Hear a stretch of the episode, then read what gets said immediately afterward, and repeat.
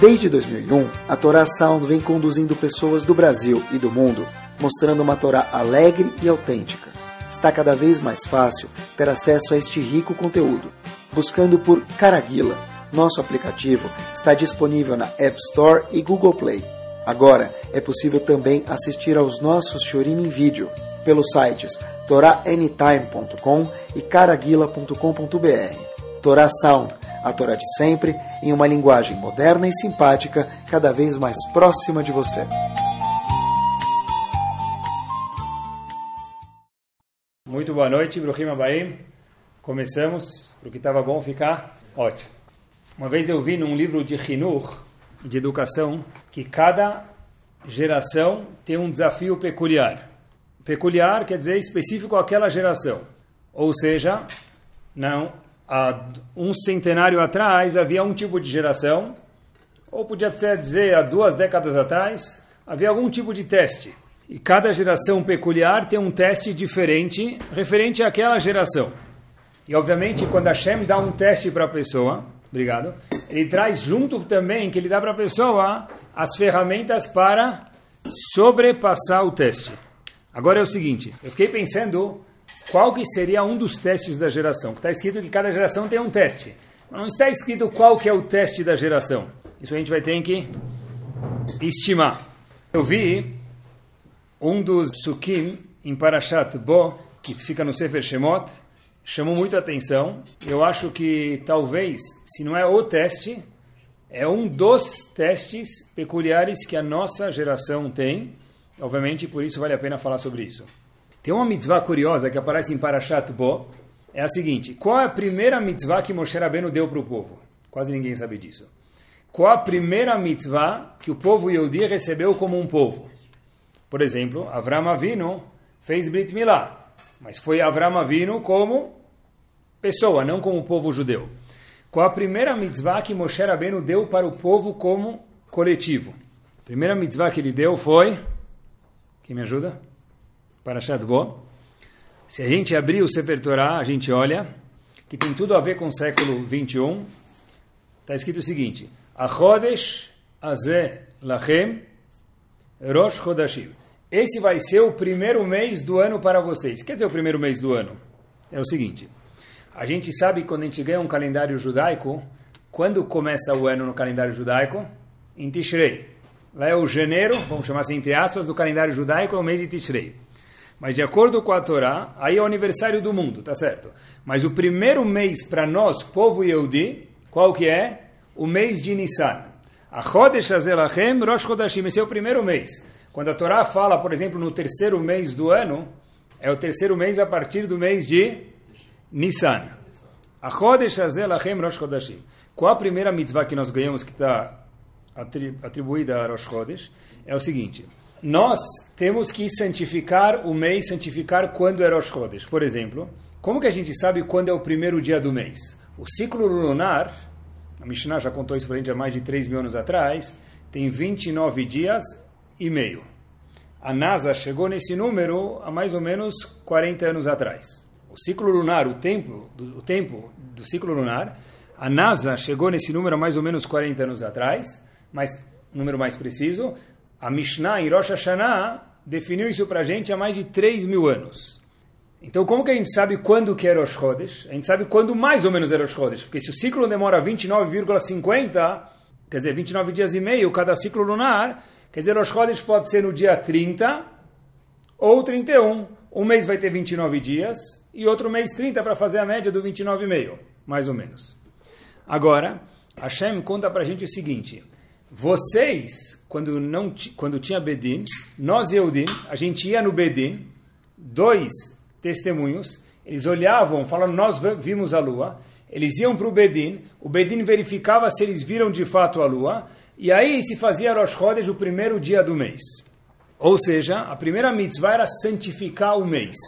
Nós decretamos quando vai ser Rosh Chodesh.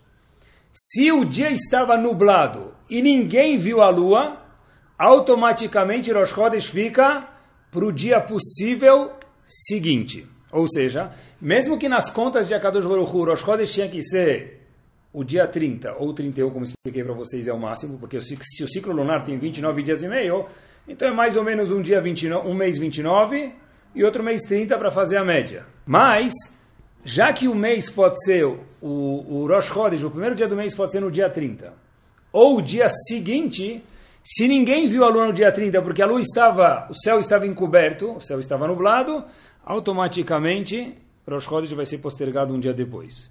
Ou seja, a primeira mitzvah fala para a gente, olha, Habibi, vocês, povo Yehudi, vocês vão definir quando que é Rosh Chodesh, quando é o primeiro dia do mês. Porque a primeira mitzvah, queridos, que o povo judeu recebeu é nós dominamos o tempo. Nós escolhemos, conforme o nosso testemunho, o povo Yehudi, quando vai ser Rosh Chodesh. Se Rosh Chodesh for um dia, Pesach vai ser 15 dias depois. Se Rosh Chodesh for um dia depois, Pesach vai ser 15 dias depois desse Rosh Chodesh. Ou seja, nós definimos quando vai ser o calendário.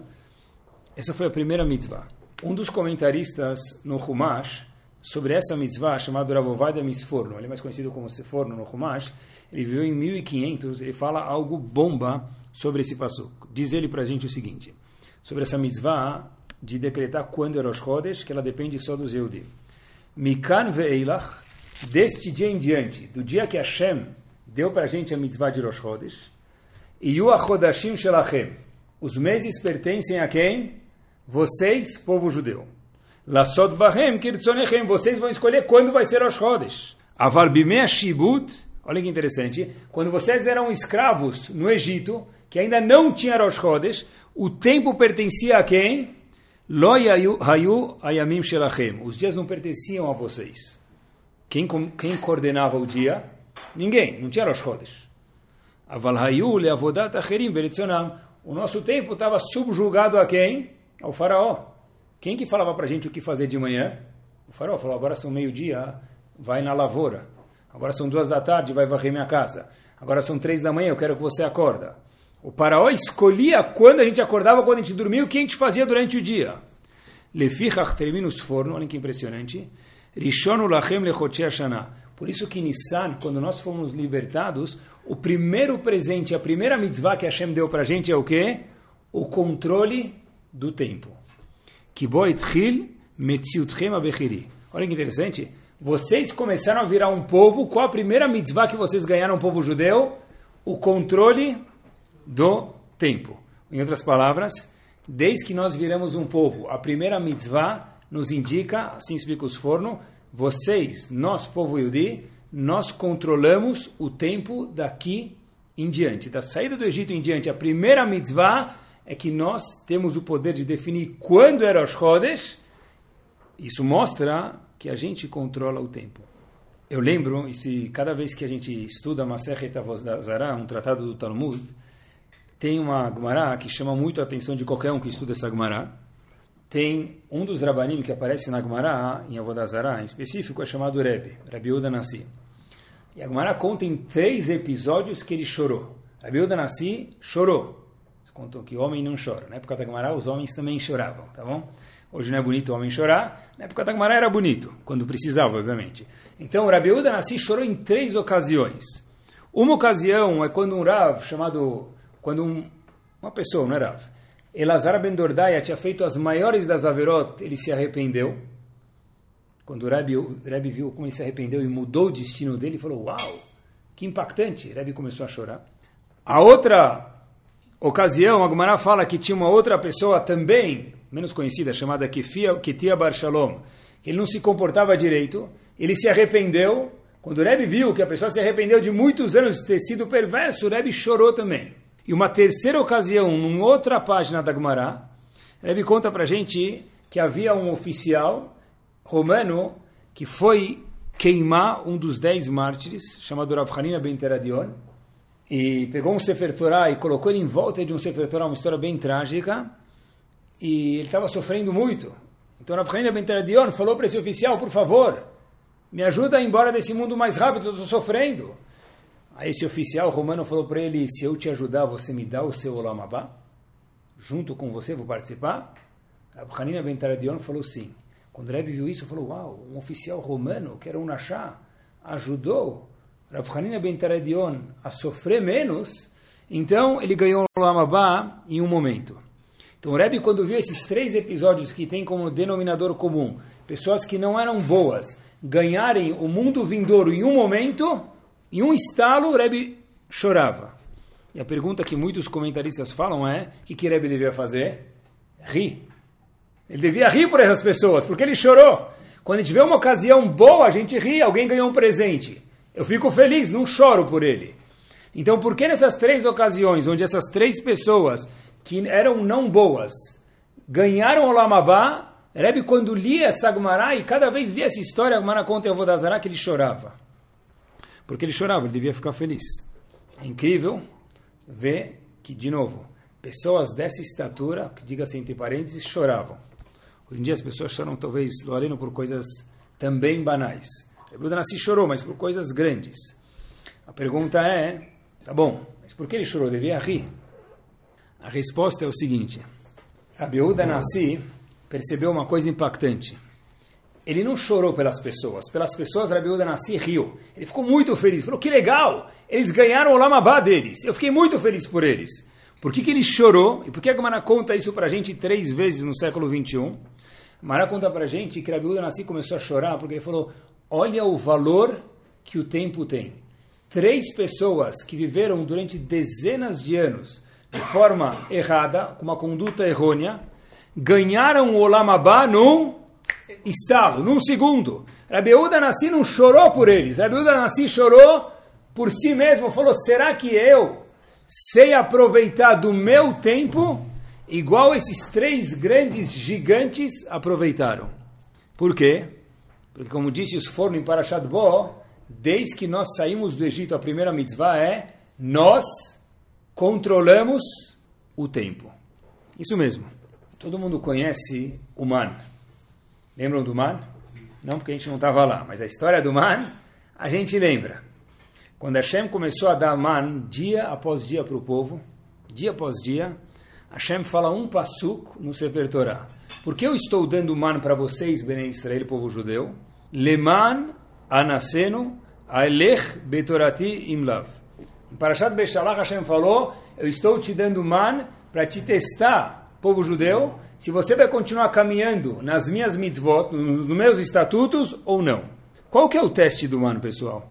Qual que é o teste? Hashem falou, estou te dando man, leman anasenu, nisayon, para te dar um teste. Qual que é o teste que o man trazia? A Torá não conta.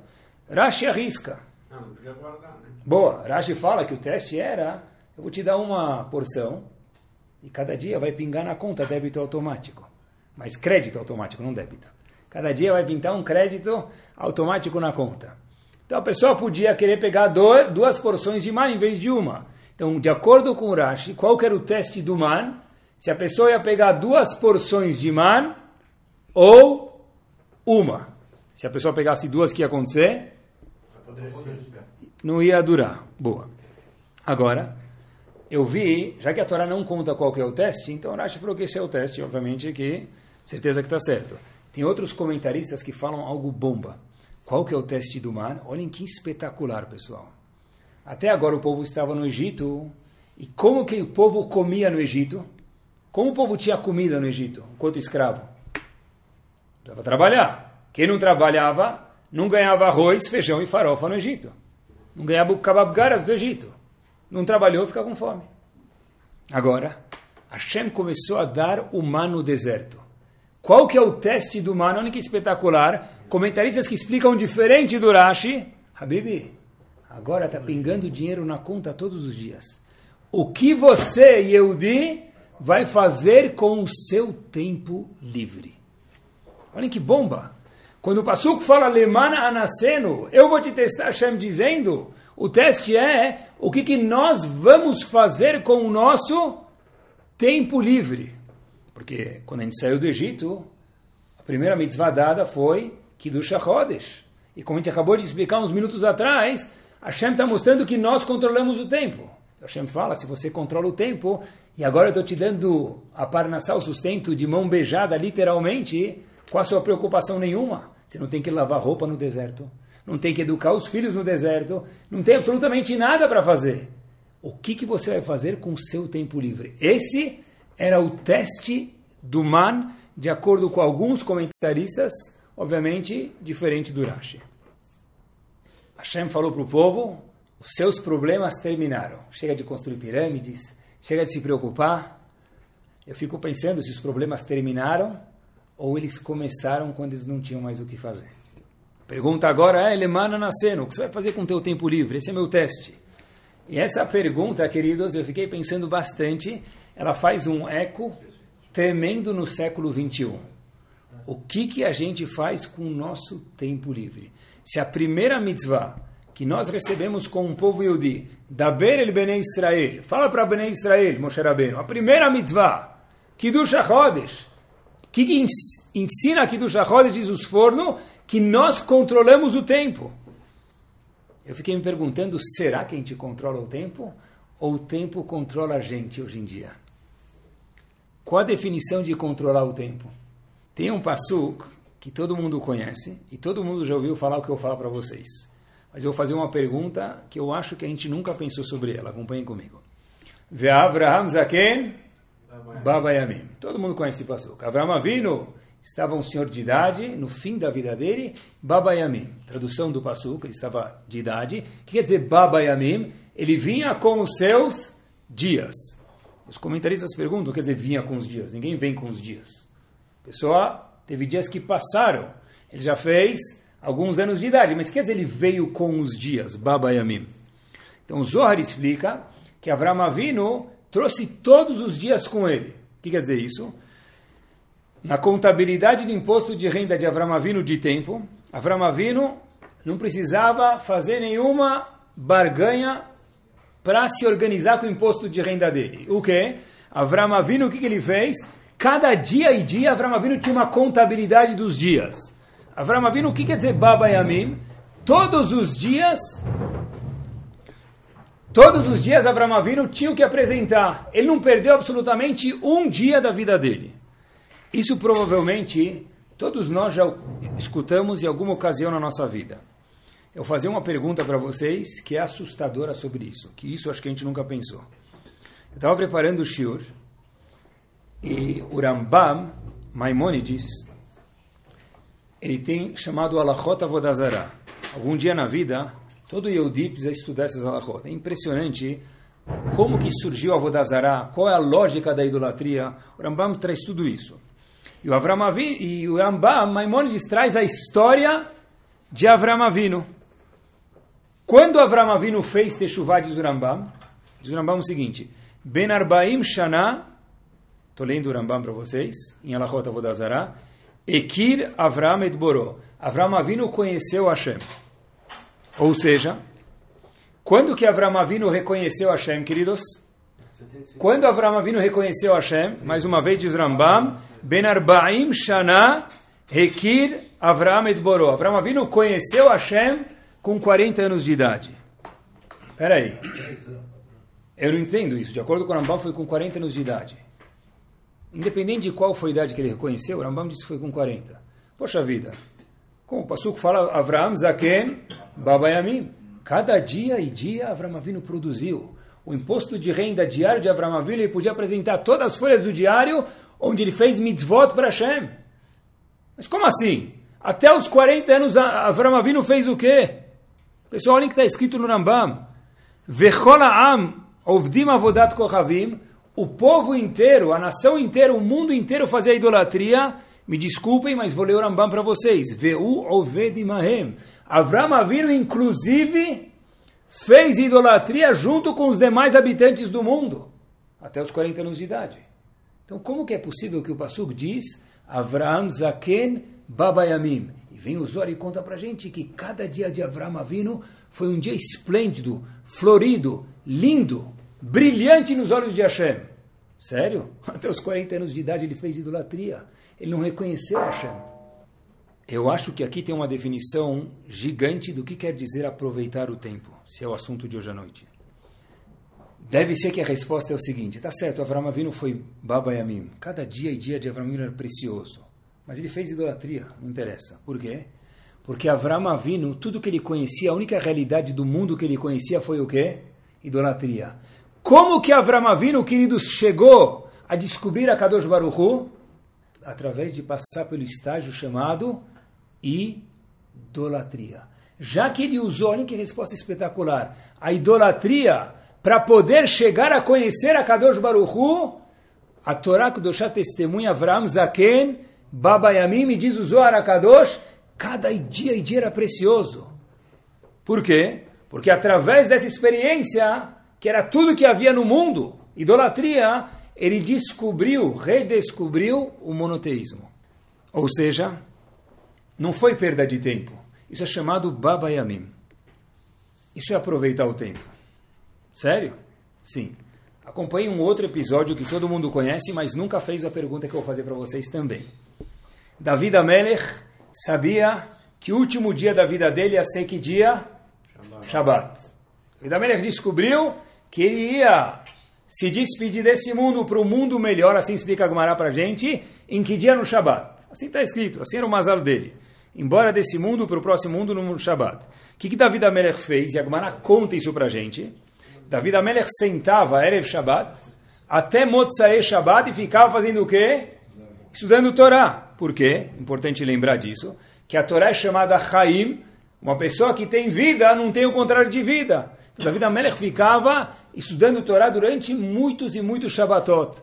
E a morte dele foi postergada algumas semanas. Beleza. Como David Amelech se despediu do mundo? Mara conta pra gente que o anjo começou a ficar chateado, falou, poxa, eu preciso fazer meu trabalho. Hashem mandou eu tirar Neshama de David Amelech, levar de volta para o Shamaim, segundo estágio. Eu não estou conseguindo.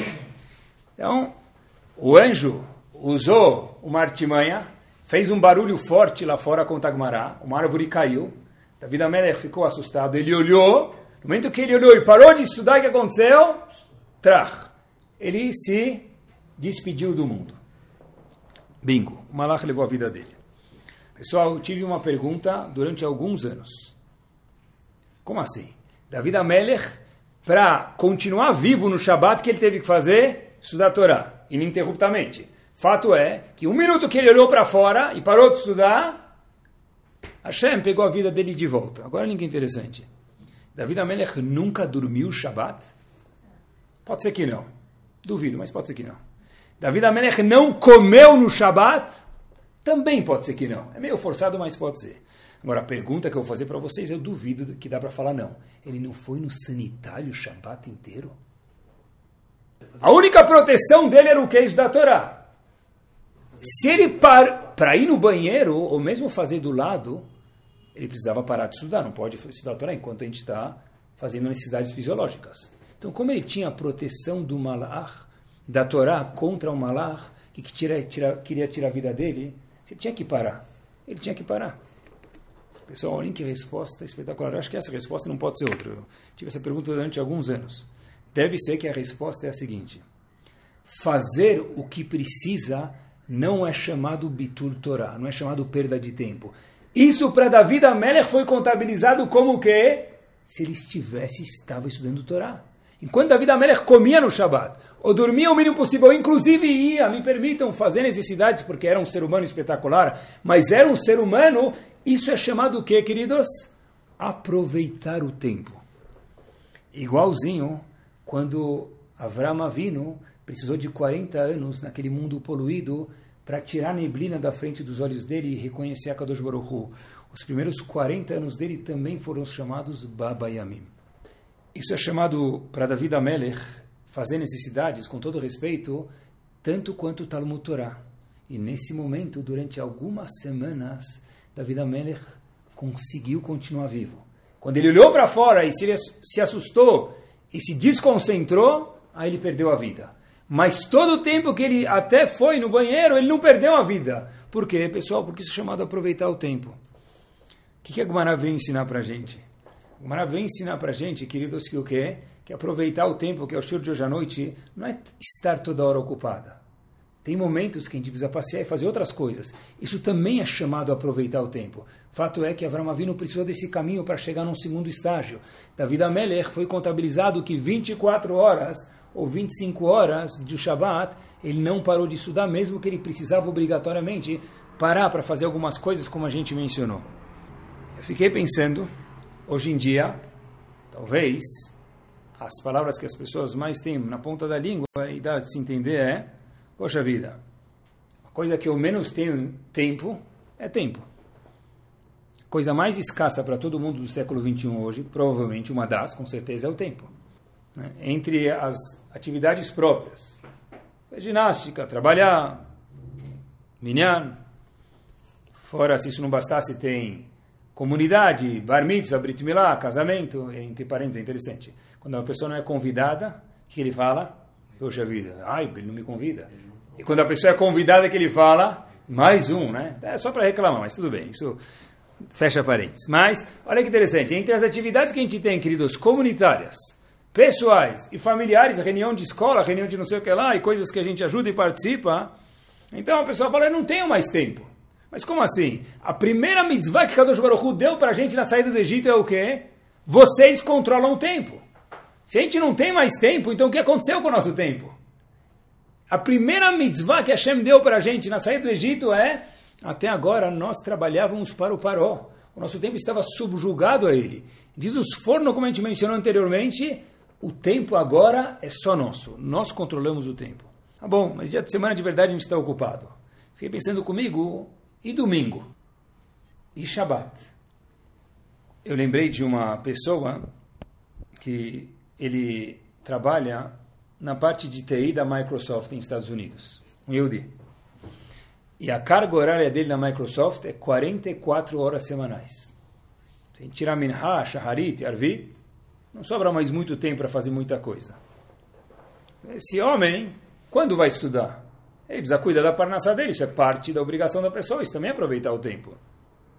Mas olha que interessante, olha que interessante, pessoal. É um homem que ele, domingo, acorda duas horas antes da tefilá, vai no mikve, estuda duas horas antes, reza shaharit e fica mais duas horas depois de tefilin, estudando todos os domingos. Todos os domingos. É isso mesmo. Quem é esse homem? Quem é o eu verdadeiro desse homem, queridos? Do, de TI da Microsoft? É um homem que trabalha ou um homem que estuda? Eu acho que alguém que estuda, por exemplo, domingo, Shabat, ou quantos feriados Baruch Hashem a gente tem no Brasil, mesmo quem não tem tempo durante a semana, quanto tempo available a gente tem fora de todos esses dias? Em Baruch Hashem, feriados no Brasil não falta. Entre feriados, pontes, daí por diante, é incrível quanto tempo a gente tem. Eu tenho certeza que depois de 120 anos bem vividos, esse homem vai ser recebido lá em cima como o quê? O Rebbe da Microsoft. Ele não é um, não é um balabait. Não é um homem da TI. Ele é um Rebbe da Microsoft. Por quê? Porque quando a pessoa tem tempo livre, ele usa o tempo para algo produtivo, isso redefine todo o tempo, toda a semana dele. Porque é isso que a pessoa é. Se eu tivesse mais tempo, eu teria feito isso também. Eu não tenho tempo, pessoal. De novo, penso comigo mesmo. Quanto tempo eu tenho no domingo e como eu uso esse tempo? Ah, mas ficar com os filhos não é aproveitar o tempo? Claro que a gente mencionou que isso também é importante. Mas não sobra um tempo para um shur aqui, um shur lá, eu me aprofundar um pouquinho mais no que a Kadosh Baruch quer de mim, me conhecer um pouquinho mais, conhecer melhor Hashem? Talvez sobra. O processo é importante. Avram Avinu ensinou isso para a gente e David Amelech também. Conversar é importante, pessoal? É? Sabe que quem não sabe, que fica sabendo agora, tem 48 chamados Kinyanim, formas de adquirir a Torá, que está no sexto capítulo de Berkei Avot. Tem 48 ferramentas que todas são necessárias para a pessoa poder adquirir a Torá. Uma delas é chamada Miut conversar pouco. Então, sempre que eu li essa Mishnah, o que, que eu entendia? Que tem que evitar conversar. Por quê? Para os homens, não para as mulheres. Mulheres não se pedem isso para os homens, Mi'ut é um dos 48, ferram 48 ferramentas para a pessoa adquirir a Torá. Eu sempre entendia que a pessoa tem que conversar pouco. Um dia alguém me falou, o Rabino não esquece, que esse pouco, ele é necessário. Tem que ser pouco. Cada um depende dele. Isso depende de pessoa em pessoa. Mas o pouco, ele é obrigatório. Conversar também é aproveitar o tempo. O shur de hoje não, não está indo contra isso. O shur de hoje está indo, queridos, contra a seguinte pergunta: será que nós controlamos o tempo ou o tempo nos controla? O que, que me fez falar o shiur inteiro? Sempre tem alguma coisa que me faz cócegas para falar o shiur. Estava andando e eu vi um jovem com o mobile device na frente dele, melhor amigo do homem qual que é? Homem, digo homem mulher, todo mundo, tá bom? É o celular. Eu falei, uau. O cara tava kippah, tzitzit. Está escrito na Torá, o blech techabaderech. Você tem que estar envolvido em Torá mesmo ao andar, o blech techabaderech. Falei, Habibi, o que, que, você está ocupado aí? O que, que, você está fazendo aí? Aí ele falou, Habibi, quer ver? Eu falei, claro, se quem mais quer aprender no mundo sou eu. Aí ele falou, você conhece esse site? Eu falei, não. Ele falou, ah, estou com vergonha de te mostrar. Eu falei, mostra aí, vai, gosto de aprender. Pointless.com. Procurem depois. Como o próprio nome diz, que é pointless? Inútil. P-O-I-N-T-L-E-S-S.com. Inútil.com. O cara estava andando, mexendo nesse site. Eu falei, o que, que tem de tão especial? Ele falou, sei lá, quando não tem o que fazer, esse site me mostra coisas inúteis. Aí você, canta, você cansa, você aperta de novo, ele mostra para outro site inútil. Ele te redireciona para inutilidades do mundo. Sério? Aí eu falei, como que funciona? Ele falou, claro, vou te mostrar. Ele mostra uma ilustração, por exemplo, e aí você aparece um cachorrinho comendo. É uma ilustração, um desenho. E aí fica um cronômetro embaixo. Está escrito, você está olhando para esse cachorrinho comendo há tantos segundos. Pode ficar lá uma hora, ele vai contando 59 minutos. Né? Aí já cansou depois de olhar para o cachorrinho. Você aperta de novo, More Pointless Sites. Puf, ele clica lá e aparecem outros. O que aparece agora? O genoma humano em mil linhas. G-A-T-C-C-A-T. Lembram da biologia? Mil linhas do genoma humano. Aí você aperta de novo, que aparece como se fala a palavra tartaruga em mil idiomas. Aí te mostra os mil idiomas. Bom, é o que a gente chama de cultura completamente inútil. Isso são coisas que nossos filhos, jovens, nossa geração e nós fazemos. Porque, pessoal, site vai bombar depois do Shiro, vão subir as ações dele com certeza, muita gente vai procurar. Mas olha que interessante, não se vende macarrão numa cidade que ninguém come glúten. Não se produz sites num lugar que ninguém vai olhar. Pointless.com. Eu fiquei me perguntando, será que nós controlamos o tempo ou o tempo nos controla? O que eu faço quando eu tenho tempo livre? Né? Isso que, esse, esse é o teste do man. Leman Anaceno. O que, que você vai fazer, Yehudi, no século 21 com o tempo livre que você tem? Antigamente, um bom businessman, saía do escritório três horas da tarde, quatro horas da tarde, ele trabalhava muito para Shabbat. Quando ele escutava a palavra trabalho, próxima vez, segunda-feira de manhã, não tinha e-mail, correio não funciona, correio chega no Bom Retiro, na 25, em Manhattan, Tel Aviv, onde é o escritório dele, não chega na casa dele, acabou. Hoje, pessoal, quando que o trabalho abandona a gente? Para quem desliga o celular no Shabbat? Kol HaKavod. E Motzai Shabbat, 6h32 termina Shabbat, 6h32, paft. Já liga o melhor amigo do homem. Eu sempre me pergunto, quem controla quem? Eu controlo o tempo ou ele me controla? Será que eu não consigo esperar mais 10 minutos para ligar aquela máquina? Louvadas são as pessoas que você vê a última vez visto sexta-feira e você olha domingo de manhã, última vez visto sexta-feira o WhatsApp dele. Tá bom, ele não precisou ver. Ah, quer dizer que quem liga não é bom? Não falei isso. Mas de verdade, será que toda hora terminou o Shabbat eu preciso tocar o botão on? Quem controla quem? Nós controlamos o tempo ou o tempo controla a gente? Eu preciso falar para vocês, eu não tenho Instagram, eu sei que eu sou um bicho do mato, desculpem. Mas, mas pessoal, eu vejo as pessoas scrolling aquela, aquela tela cada vez para baixo e para cima. Eu vejo, eu vejo os meninos o dia inteiro, vejo os jovens o dia inteiro. É meu trabalho, eu adoro. E é incrível como sobe e desce, sobe e desce, mas a mesma tela está subindo e descendo. Ah, sei lá, vou ficar só vendo se aparece alguma coisa nova. Habibi, se já passou, o cara não postou nada. A gente sobe e desce, Rabino, talvez apareça alguma coisa nova. Quem controla quem, queridos? O que, que eu faço com o meu tempo livre? Nem existe mais a palavra tempo livre. Será que existe a palavra tempo livre? Existe dirigir sem mexer no celular? Esse é um teste impossível. É um teste impossível, acho, já talvez da geração. Será que eu consigo andar três esquinas, quatro minutos, sem mexer no celular? Vai tremer, vai buzinar, vai dançar, vai sambar. Eu não vou mexer no celular. Eu controlo mim mesmo, minha pessoa e você não me controla. Outro dia estava estudando com meu sobrinho e olhem que interessante. Falou, Rabino, tio, você sabia que Eu tenho um amigo que ele só compra pijama com bolso. Eu falei, que isso? Também é parte da cultura inútil, pointless.com? Não, eu falei, só compra pijama com bolso. Eu falei, mas por que, que alguém compraria só pijama com bolso? Que é promoção? Ele falou, não, para deixar o controle da televisão no bolso e barmenan lo aleno, kishbar shalom, não ter que levantar até a mesinha para apontar para a televisão. Ele já coloca o controle da televisão no bolso para não precisar se deslocar. Esse é o teste do man.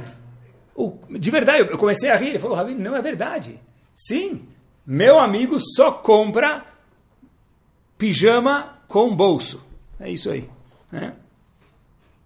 Eu fico pensando comigo mesmo, qual será a sinagoga no Brasil que será valente, Estados Unidos já tem isso, será valente de colocar uma caixinha na frente do Cristo e usar ela, uma sinagoga grande, nunca vi, talvez tenha já, que coloca uma caixa lá na frente da sinagoga, obviamente com carregador, adaptador, tudo bonitinho, um locker, a pessoa entra e deixa o celular fora. Acabou, deixa. Esse é o teste do mar. Eu tenho mais tempo livre hoje. Quem hoje vai no banco, pessoal? Antigamente precisa fazer fila para ir no banco. Voltar do banco. Hoje em dia a gente resolve tudo em segundos. Para fazer um passaporte, como que era antigamente? Que acordar às seis da manhã, deixar alguém na fila, trocar com a pessoa de fila, ficar lá três horas na fila, voltar. Hoje em dia você agenda, ralas, acabou. Quem tem mais tempo, teoricamente? A gente muito mais do que eles. Quem tem mais tempo na prática, eles muito mais do que a gente. A geração anterior. Tem um livro chamado Pele Yoetz, ele fala uma frase curta, mas como tudo que tem na Torá, muito, muito, muito, muito sábia. A pessoa que não perde tempo, dobra os seus dias. É isso mesmo. Não é day spa. É muito mais que spa. Uma pessoa que não perde tempo, ele dobra os dias dele. Quem tem mais tempo, galera? Quem é ocupado ou quem não faz nada? Você quer pedir um favor para alguém? Acha alguém ocupado que ele sempre vai ter tempo para você se for uma coisa que ele acha que é importante. Alguém que não faz nada é pointless.com o dia inteiro, ele não tem tempo. Por quê? Ele precisa ver todos os Instagrams, todas as receitas, todas as novidades, qual a temperatura em Tóquio agora, se está nevando hoje em Miami, se está chovendo hoje em Bangkok. Por que eu preciso saber de tudo, de todos, a todo momento? Quem controla quem? Uau! Eu acho que esse é o teste da nossa geração de verdade. Um deles, com certeza. Isso que Rebbe Uda chorou. Rebbe Uda chorou em Masechet Avodazara, não pelas pessoas, que fizeram o que fizeram. Ele falou, uau, quantas essas pessoas mudaram o trajeto da vida deles em instantes. Será que eu estou mudando o trajeto da minha vida? Escreve da Nasci chorou. Pelo menos a gente tem que rir pela mensagem, não chorar. Chorar não é bom para a gente. A gente tem que rir sempre, porque nossa geração não suporta o choro. Mas rir para isso e falar, uau, como que eu uso o meu tempo? Eu vi uma história que me marcou. É, uma história verídica, até o nome é verídico, tudo é verídico. Tem um menino chamado Yeheskel, ele tinha 5 anos de idade, ele precisava ajudar o income da casa dele. Ele começou a vender flores, entregar flores. Era o Uber Flores, vamos chamar, da época, tá bom? A história aconteceu no começo de 1900. Não era algo muito digno, mas era isso que ele sabia fazer. O menino de 5 anos saía da escola e entregar flores para ajudar a família. Ele cresceu, cresceu, continuou entregando flores. Até que um dia o, o patrão dele falou: Olha, eu juntei o salário aqui que você ganhou das entregas das flores dos últimos 50 dias, eu vou te dar isso aqui para você guardar. O menino falou: Puxa vida, não vou deixar esse dinheiro junto comigo, porque é muito dinheiro para mim. 50 dias de trabalho. Ele pegou, foi para casa, era o Shabbat. Antes de ir para casa, ele foi no mikve. Tirou a roupa, deu um mergulho no mikve, saiu e voltou. Quando ele está no caminho de casa, depois de passar no mikve, ele coloca a mão no bolso. E o que, que ele faz? Vê que o dinheiro fez filatadeira, foi embora. Perdeu. Ele mexeu de um lado, mexeu do outro, falou, impossível. Eu coloquei nesse bolso. Mexeu no outro bolso, mexeu no bolso da camisa, não achou. Nesse, nesse minuto o menino falou, uau, se eu dediquei 50 dias da minha vida só para ganhar dinheiro, e esse dinheiro foi para o lixo, o que aconteceu com meus dias? Eu perdi 50 dias ininterruptos da minha vida. Foi nesse minuto que esse menino falou, quando eu tiver uma oportunidade de crescer e tomar uma direção diferente da minha vida, eu vou tomar. Esse menino, queridos, e foi isso que deu o clique nele, olha que espetacular. Esse menino, Yeheskel, foi famoso Mashgiach de Shivadimir, Rav Yeheskel Levinstein. Ele próprio contou o que, fez mudar a trajetória dele de um vendedor de flores para virar o menino Mashgiach, o RH, vamos chamar assim, da Shivadimir, de centenas e milhares de alunos. Foi quando ele falou: se eu trabalhar a minha vida inteira com única intenção, eu quero viver e mergulhar no dinheiro, é só para isso, e um dia alguém rouba meu dinheiro lá além, o que, que sobrou dos meus dias? Nada. Eu quero usar meus dias, eu não quero perder meus dias, eu quero eu controlar meus dias. Foi isso que fez Ravecheski Levinstein sair do pequeno Levinstein para virar uma guia de gigante de Mir, que é a maior Shiva do mundo até hoje em dia. No ponto final do Shiur, já que a gente está falando de aproveitar do tempo, tudo na vida tem uma armadilha. Quando a gente fala em tempo, eu acho que a maior mensagem de educação é essa, para um professor, para um pai, para um, para um diretor, para uma mãe. Quando se fala de rinur, de educação dos filhos, é nós temos que saber dar tempo às crianças. É isso mesmo. Olhem para uma fruta e lembrem desse shiur. O que você quis dizer? Explico. Quando a gente vê uma banana no cacho e a banana está verde, eu estou com muita fome. Alguém aqui corta a banana, abre e come? Mas eu estou com muita fome. Eu, uma criança chega da escola e de verdade fala aquela famosa expressão: Aba, Ima, ou me permitam, Baratashbil, Dona Maria, eu estou morrendo de fome. E a única coisa que tem na mesa é uma banana verde. O menino vai abrir a banana ou não vai? Ou menina? Certeza que não. Por quê? Tem que amadurecer. Estar com muita fome, uma banana verde não resolve. Falando em tempo, nós temos que dar tempo para os nossos filhos amadurecerem. Também precisa ficar amarelo. Menos verde até ficar amarelo. Isso mesmo. Tem conceitos que uma criança precisa de tempo para amadurecer. Tem ideias que uma criança precisa de tempo para amadurecer. Mas o mundo ele é tão dinâmico, ele é tão competitivo, que uma criança pequena já está mexendo no computador, ela já tem que ter ideias e opiniões formadas. Errado. Porque saber aproveitar o tempo é deixar que uma banana verde seja verde e uma amarela seja amarela. Uma criança tem que ser uma criança mesmo no mundo competitivo de hoje em dia. É isso mesmo. Ah, mas eu preciso que você. Sim, no tempo certo ele vai conseguir. O que acontece se eu tiro o tempo de uma criança e transformo ele em uma criança, formar ele em um adulto? A gente vê uma criança e fala: olha, ele parece um adulto. Isso não é um louvor, isso, é uma, isso é um, devia ser o contrário de um louvor. A gente vê uma criança de seis anos e fala: olha, ele parece um adulto. Se o jeito que ele anda ou ele se comporta, pode ser um pouquinho, mas se a gente trata ele como um adulto, isso não é um louvor. Porque se a pessoa nascesse para ser um adulto, como que ele ia nascer? Igual a Damarishon. Adam Arishon e Havá, como nasceram? Nasceram com 20, 25 anos de idade, adultos já, corporalmente e mentalmente. Se nós todos, depois de Adam Arishon, nascemos crianças, é porque a Kadosh Baruch falou, eu quero que dê tempo da banana e do verde para o amarelo. Aproveitar o tempo não é espremer uma criança, aproveitar o tempo é deixar uma criança brincar de lego no chão.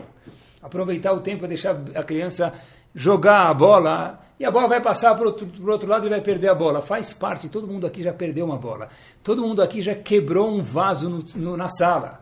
Acontece. Isso é parte de uma criança. Não, na minha casa não pode. Toda casa aconteceu isso. Se a gente pôde, eu sempre pergunto para mim mesmo, por que, que os nossos filhos também não têm o direito de serem crianças? Isso faz parte de aproveitar o tempo.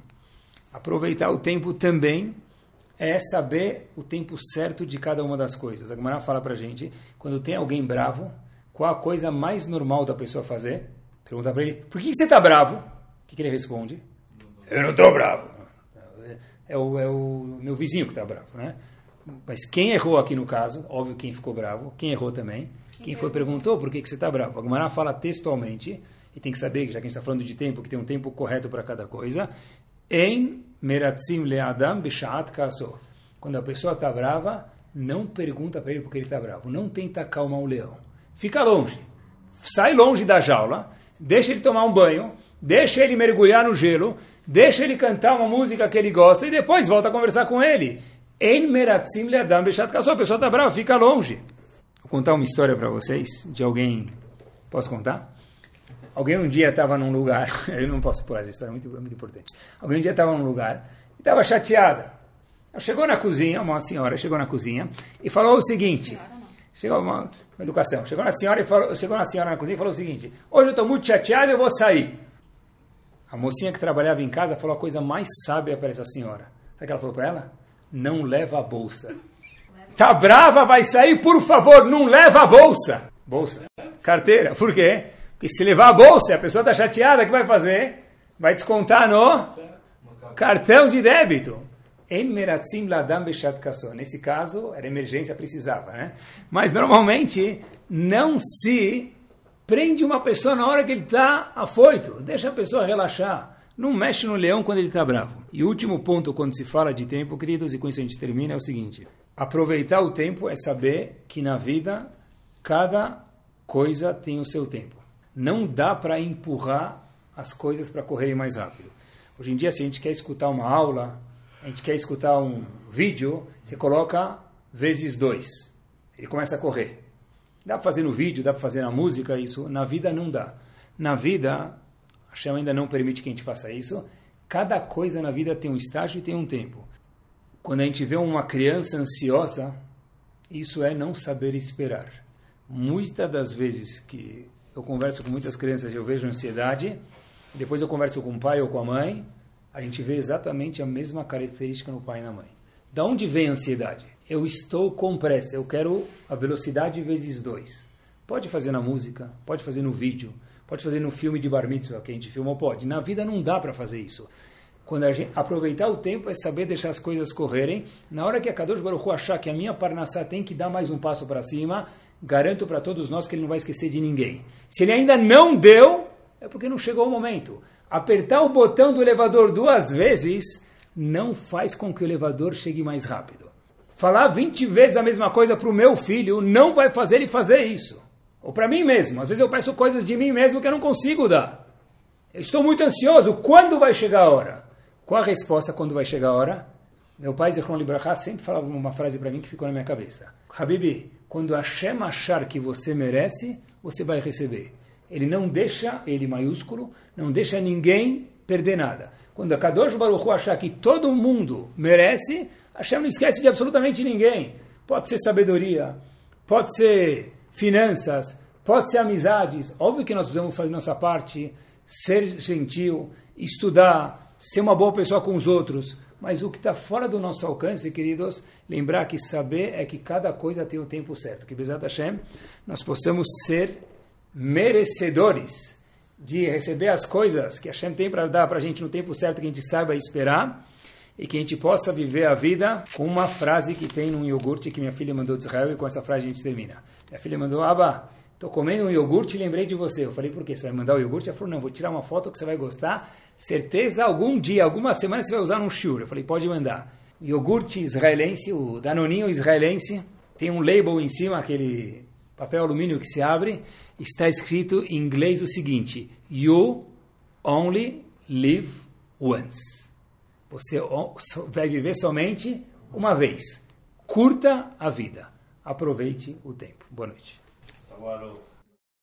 Torá Sound desde 2001, aproximando a Torá dos Yehudim e de você.